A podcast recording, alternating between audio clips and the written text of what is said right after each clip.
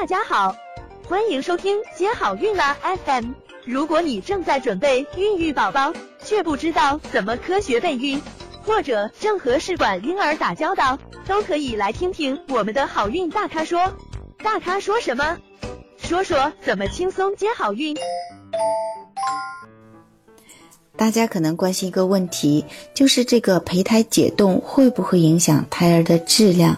因为觉得他在那个液氮罐里待了那么久，嗯，几年甚至十几年、二十年的时间，那会不会影响到这个胎儿的质量啊？嗯，这个冷冻胚胎的技术是把这个胚胎放在零下一百九十六度的液氮罐中，这个胚胎里的细胞生命几乎完全静止。但是并没有中断，嗯，只要解冻后胚胎质量合格，就能移植进母体。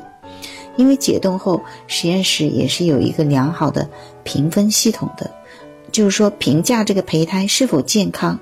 如果它够健康，才能够移植到妈妈的体内；那如果它不够健康，那么就会放弃它。嗯，新鲜周期与复苏周期比较，这是有大量本的这个数据。调查发现的新生儿的出生的体重、孕周、发育缺陷率、疾病率、胎儿畸形率、死胎率、新生儿期及婴儿期死亡率差异，均是没有显著性的差异。对母亲和子代健康的长远影响，嗯，部分研究认为，和鲜胚移植相比呢，冻胚移植减少了早产、低体重儿、小于胎龄儿。宫外孕的发生率，但是有个别报道提示，冻胚周期妊娠期并发症，如先兆子痫、胎盘出血的发生率呢，比鲜胚移植周期升高。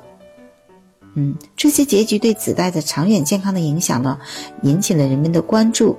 这个课题呢，还一直都在研究之中。想了解更多备孕和试管的内容。可以在微信公众号搜索“接好运”，关注我们，接好运，让怀孕更容易。